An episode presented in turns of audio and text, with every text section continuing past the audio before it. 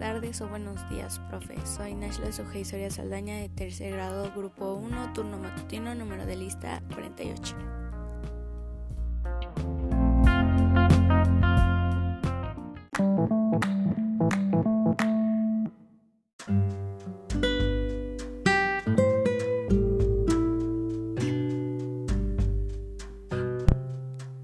Pregunta 1.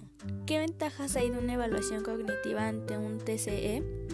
Bueno, se determinan cómo es que la TCE afecta al sujeto, es decir, cómo afecta la verbal, la memoria, la lógica, los gestos, la orientación, la concentración y demás.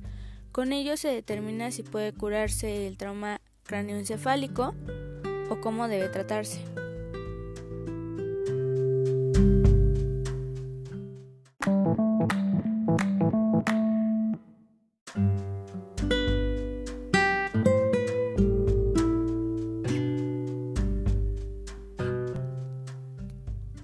Pregunta 2. ¿Qué instrumento utilizado es el menos adecuado para evaluar la mnésica y por qué?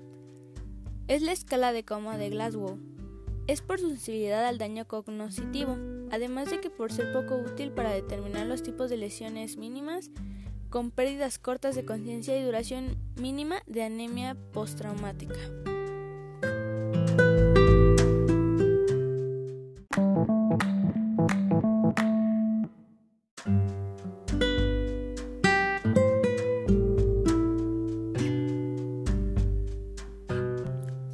Pregunta 3.